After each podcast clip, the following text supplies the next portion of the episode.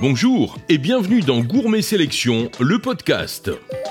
Les cloches de Pâques sont à peine rentrées de leur long tour du monde que nous allons en profiter pour parler chocolat et cacao. Car si nous sommes nombreux à nous régaler d'œufs et de lapins gourmands, nous le serons également, nombreux, à mieux connaître ce fruit originaire du continent américain. Notre invité sera, est-ce vraiment un hasard sur ce thème, Nicolas Crépon, maître chocolatier et ambassadeur de la marque Montbana. Nous ferons un gros plan sur deux entreprises productrices de produits de qualité et d'exception, la Chanteracoise, la dernière biscotterie française, et la maison Dessy, qui décline la truffe noire de Provence sous de nombreuses formes et notamment en un sirop baptisé Quintessence. Nous parlerons également de la culture de la fraise en France dont c'est la pleine saison. C'est en ce moment la 21e édition du concours euh, Prix Goût et Santé avec le soutien de MAF Assurance, ce prix qui permet aux artisans des métiers de bouche de faire connaître leur création culinaire. Un concours qui se tient dans le cadre des Cités du Goût, lancé par le réseau des chambres de métiers et de l'artisanat, et qui font la promotion des savoir-faire et de la gastronomie sur l'ensemble du territoire. Chaque année, les experts des cités du goût et des saveurs soutiennent plus de 193 000 artisans des métiers de bouche dans leur adaptation et dans le développement de leur activité. Le concept s'attache à promouvoir une certaine idée de l'alimentation, de la cuisine et de la gastronomie, avec l'idée de mettre en avant les circuits courts et le local, d'où cette implantation dans chaque région de France. Les premières traces du cacao remontent à 5300 avant notre ère. Il existe depuis très longtemps et consommé sous différentes formes. Depuis des milliers d'années donc, des documents archéologiques récents révèlent que les Olmecs, les Mayas et les Aztèques l'utilisaient comme boisson, et les fèves de cacao servaient également de monnaie d'échange et de tribut, et elles étaient aussi utilisées lors de cérémonies religieuses. Le cacaoyer est un arbre qui pousse principalement dans les forêts tropicales et pluvieuses, à l'ombre de la canopée. Il est originaire des régions tropicales d'Amérique centrale et d'Amérique du Sud, et ne pousse que sous les tropiques. Le monde du cacao compte une cinquantaine de pays producteurs aujourd'hui, production divisée en trois bassins principaux, l'Afrique à 76%, l'Amérique latine à 18% et l'Asie à 6%. On récolte le cacao une à deux fois par an à la fin de chaque saison des pluies. Les cabosses, le fruit du cacaoyer, sont ramassées lorsqu'elles sont parfaitement mûres, puis ouvertes à l'aide d'une machette ou d'un gourdin. C'est ce qu'on appelle l'écabossage, qui permet d'en extraire les fèves de cacao. Fèves qui fermentent durant plusieurs jours avant d'être séchées pendant deux semaines en règle générale naturellement au soleil. Une étape qui joue un rôle décisif dans l'expression du goût du chocolat. Ensuite, les fèves sont grillées l'eau par l'eau afin de développer leur arôme à des températures et avec des temps de torréfaction qui varient selon leur origine. Elles sont par la suite séparées de leur coque, puis concassées, broyées très finement pour former une pâte appelée masse, liqueur ou pâte de cacao. Pâte de cacao ensuite dirigée vers la conche, un grand mélangeur chauffé qui permet de finaliser le développement des arômes. On ajoute à cette étape le sucre, ingrédient qui contribue à la fabrication du chocolat, mais aussi d'autres ingrédients comme le lait pour le chocolat au lait. On parle justement plus et mieux encore de chocolat et de cacao avec Nicolas Crépon, maître chocolatier et ambassadeur de la marque Montbana, une chocolaterie qui est née en France dans les années 30, Nicolas Crépon. Alors la chocolaterie Montbana est une maison familiale depuis 1934. On a une chocolaterie française. Historiquement, on est euh, spécialisé dans le chocolat chaud, ce qui est un petit peu à part en fait dans l'univers de la chocolaterie qu'on peut connaître en épicerie fine ou en tout cas dans la partie gourmet. C'est vraiment notre cœur, ce que j'appelle l'ADN de la maison Montbana, c'est le chocolat chaud. Par ce biais-là, on est arrivé historiquement aussi sur l'accompagnement de bord de tasse. C'est-à-dire que lorsque vous prenez un café, vous avez un carré de chocolat, une amande cacaotée qui vous accompagne le café.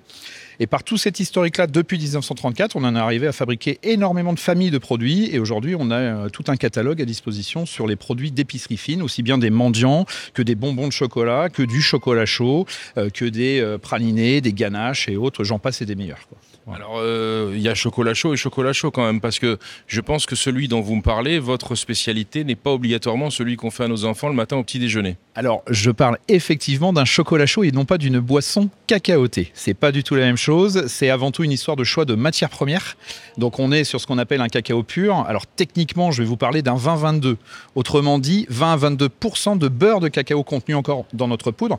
On n'est pas sur ce qu'on appelle un cacao maigre. Voilà. Et dans les choix des sucres aussi travailler sur les recettes, parce qu'à un moment donné, il faut un minimum de sucre quand même. On est sur des sucres qui sont peu raffinés, voire des sucres roux, voire des sucres roux bio de l'île de la Réunion. On va vraiment chercher un choix de matières premières. Et vous avez raison, on parle bien d'un chocolat chaud et pas d'une boisson cacaotée. Est-ce qu'il y a des produits phares quand même parmi, euh, parmi cette gamme? Alors, les produits phares, bah, dû à l'historique de la maison, comme je vous disais, c'est effectivement le chocolat chaud. C'est le trésor de chocolat chaud de chez Montbana, qui est un chocolat chaud. On est plutôt situé sur une belle dégustation de l'après-midi, sur un chocolat qui est bien gourmand, qui est bien rond, onctueux, qu'on aime bien le dimanche après-midi quand on revient de balade, de forêt et autres, quelque chose d'assez réconfortant. On va avoir également dans les bestes, on va avoir ce qu'on appelle les petits crocs. Donc là, on est sur des croustillants de céréales. La dernière recette sortie, on est sur des céréales et une addition de cacahuètes salées avec et sur du chocolat au lait. Alors là, euh, nous, chez nous, on appelle ça la boîte 10 secondes. C'est-à-dire que quand elle est ouverte, en moins de 10 secondes, c'est fini. Pour le reste, euh, vous parliez d'accompagnement aussi de bord de tasse, comme vous disiez. Euh, il y a des petites choses à découvrir chez vous qui sont très intéressantes. Ouais, alors en accompagnement de bord de tasse, alors le best du best, comme on dit, c'est ce qu'on appelle le croustinège chez Montbana. En fait, c'est une billette de céréales. Alors une billette croustillante aux céréales, au blé de France, bien entendu, qui vient de Beauce.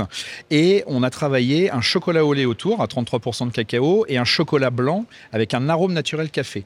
Et vous avez l'addition des deux, on a l'impression non pas de boire un cappuccino, mais de manger un cappuccino en fait. Ça c'est un des bests. Et après vous avez tous les carrés de chocolat et notamment de pures origines. On va pouvoir avec le chocolat voyager très facilement. On va pouvoir partir en Papouasie-Nouvelle-Guinée, revenir au Costa Rica, s'arrêter pourquoi pas à Sao Tomé. Et avec exactement comme le vin, on fait très facilement la différence entre un Bordeaux, un Bourgogne un Alsace. Le chocolat c'est exactement la même chose.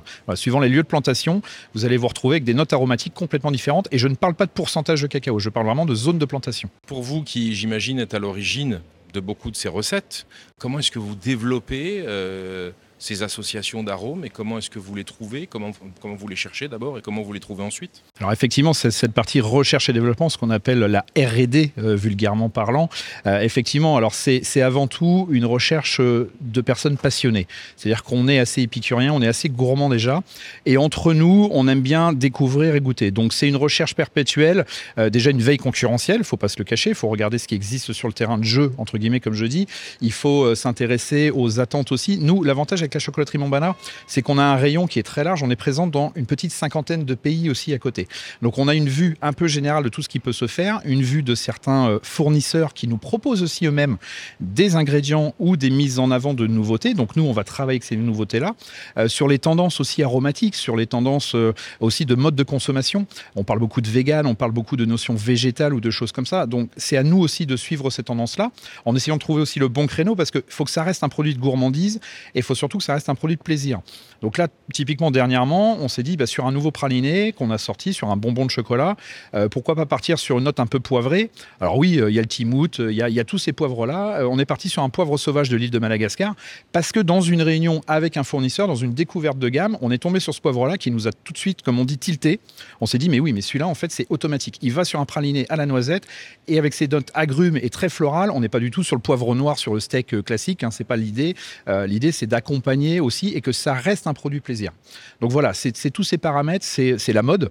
Pourquoi pas les défilés de mode avec des codes couleurs, avec euh, des nouvelles tendances aussi. Enfin, on essaye de s'intéresser à beaucoup de choses. La R&D, comme on dit, la recherche et développement, c'est avant tout de la curiosité. Et c'est du travail au quotidien Comment est-ce que ça se passe? Ah, c'est au quotidien. Alors, euh, quand je dis au quotidien, euh, n'allez pas interroger ma femme ou les enfants parce que je suis en, permanence à leur demander de goûter les produits, de s'intéresser. voilà, mais c'est en permanence. C'est-à-dire que même quand on marche dans la rue, quand on passe devant une belle vitrine ou quand on euh, s'interpelle sur une belle odeur ou sur quelque chose de visuel, tout de suite, ça nous fait réfléchir, ça nous projette sur un futur produit. C'est ça qui est intéressant en fait. Vous disiez que vous êtes présent dans une cinquantaine de pays. On mange du chocolat de la même manière en Italie, en Allemagne, en France ou en Belgique? Pas du tout. On se, positionne aussi sur les attentes consommateurs et effectivement, euh, au même titre qu'on euh, est euh, très épicurien, très gourmand, très dans la recherche d'un choix d'ingrédients en France. Il faut savoir qu'en France, on a, on a une consommation, on est quasiment à 30% de consommation de chocolat noir. Le reste de l'Europe, vous êtes qu'à 5%. Voilà. Donc on a vraiment des attentes suivant les pays, suivant les consommateurs, et puis euh, suivant euh, voilà euh, certaines origines d'épices et autres qui nous font voyager sur tel pays. Bah, tel pays va être beaucoup plus épicé, beaucoup plus travaillé sur des notes de curry, sur des notes végétales ou autres. On s'adapte. Voilà. L'idée c'est aussi de convaincre et de satisfaire le consommateur final. Quel est votre futur? Comment est-ce que vous l'envisagez ou quelles sont les projections? Alors les projections, on va forcément être sur euh, du sourcing de matières premières euh, sécurisées entre guillemets. On va pas se cacher que le milieu du marché de l'approvisionnement aujourd'hui est euh, assez complexe et n'a pas fini d'évoluer. On essaye d'aller sur un mode RSE, comme on dit aujourd'hui, voilà, sociétal, environnemental, sur du produit recyclé. On est déjà, nous, en train de, de, mettre en place, et le produit existe déjà, on travaille déjà sur des, des encres végétales, sur des papiers recyclables, sur nos emballages. L'idée aussi, c'est de basculer sur des choix de matières premières qui sont rassurées, rassurantes et sécurisantes en termes d'achat. C'est voilà, c'est la complexité, je pense, va être sur la, sécurisation des marchés et des achats de matières premières, ça c'est sûr. Avec toujours la passion, quoi qu'il arrive. Ah bah alors là, je, ce n'est que mots passion et plaisir et notion plaisir et gourmandise, ça c'est sûr. Merci beaucoup Nicolas. Merci à vous. Nous recevions Nicolas Crépon, maître chocolatier et ambassadeur de la marque Montbana.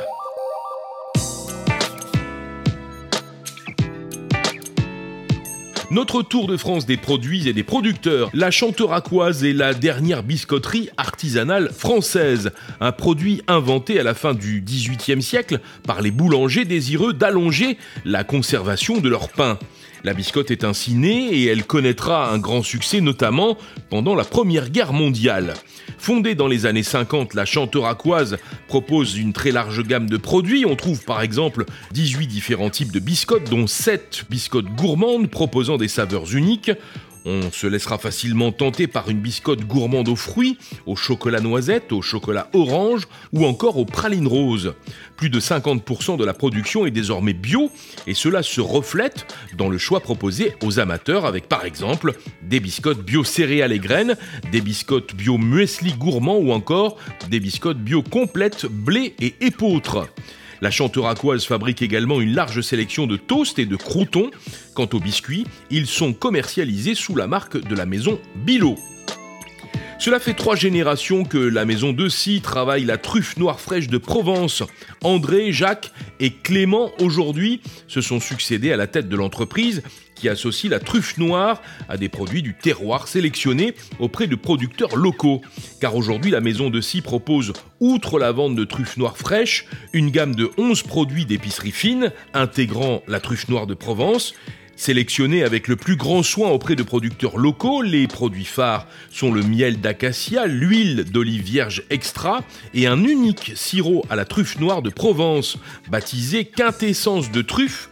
Ce sirop exceptionnel invite ses utilisateurs à déguster la truffe autrement, comme par exemple en kir à l'apéritif, accompagné d'un crément, d'un champagne ou d'un vin blanc plutôt sec pour donner aussi le goût subtil de la truffe dans un dessert ou une pâtisserie. La maison de scie décline également la truffe en moutarde, en mayonnaise ou encore la mêle à du sel de Guérande. L'entreprise garantit l'utilisation exclusive d'ingrédients 100% français. L'huile est ainsi produite dans le Vaucluse, le miel en Haute-Provence et la moutarde vient de Dijon. La production de fraises françaises débute désormais dès le mois de mars pour se terminer en juin, voire pour certaines variétés jusqu'au début des gelées d'automne. Une vraie révolution ces 30 dernières années pour ce fruit réputé pour être le préféré des Français. La belle saison des fraises débute donc en mars avec l'arrivée de deux variétés précoces, la gariguette et la sifflorette.